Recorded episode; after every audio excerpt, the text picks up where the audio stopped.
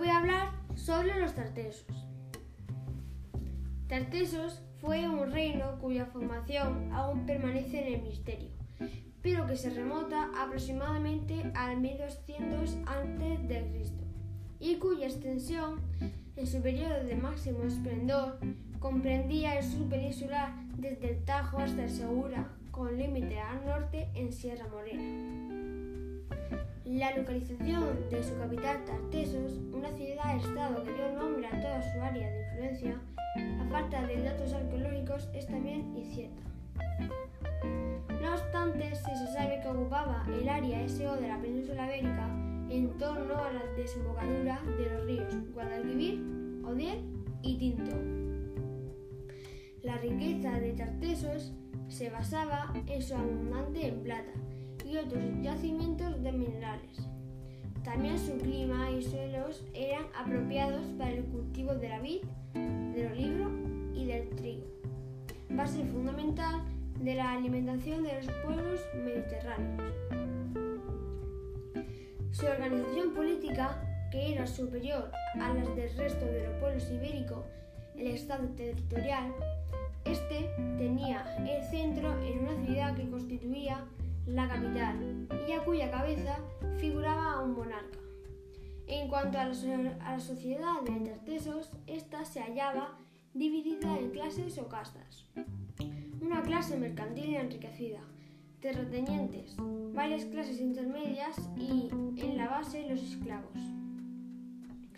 Los tartesios practicaban una agricultura evolucionada. Eran buenos navegantes y pescadores. Trabajaban los metales y conocían la escritura, teniendo un alfabeto similar al ibérico. La explotación minera, plata, cobre, oro y el tráfico del estaño, la ruta de las caseterías, les llevó a un activo intercambio comercial. Hacia el año 1100 a.C., más tarde, según otros comerciar con tartesos, especialmente atraídos por su riqueza en metales.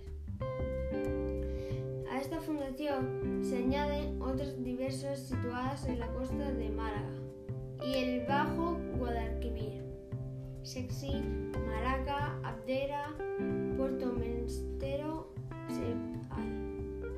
se desconoce si la relación de los colonizadores con tartesos fue siempre pacífica. El elemento colonial fenicio a partir de 800 a.C. parece determinante en el esplendor de esta cultura, sin que se conozca de momento su interrelación con el poder local. En el siglo VII a.C., el rey Argantonio ayudó a los griegos de Focea, con los que también llegó a comerciar por un breve periodo, en su lucha contra los persas. Finalmente, invadida Focea por los persas, los foceos centran su poder en el mar Tirreno, donde la antigua metrópoli cuenta con un centro colonial muy activo en Masalia, Marsella. Los griegos foceos son derrotados en Córcega en la batalla naval de Alia, 535 a.C., por una alianza ocasional de etruscos y cartagineses. Los cartagineses eran fenicios coloniales que habían tomado el relevo a fenicios de la metrópoli en el comercio del Mediterráneo occidental, tras el sometimiento de los fenicios de Tiro a los asirios, 573 a.C. Tras la derrota de los griegos fuceos en Alalia y con el terreno despejado respecto a su competencia con ellos por el comercio con las costas ibéricas, Cartago pudo adueñarse de la zona y establecer sus propias colonias en la parte noroccidental de África y la zona sudeste peninsular. Cartago pronto cerró el estrecho de Gibraltar y se adueñó del monopolio, comercial con la rica Tartesos. Hacia el 500 a.C., el, reino, el reino de Tartesos y su capital portuaria al parecer quedan aniquiladas por una intervención de Cartago,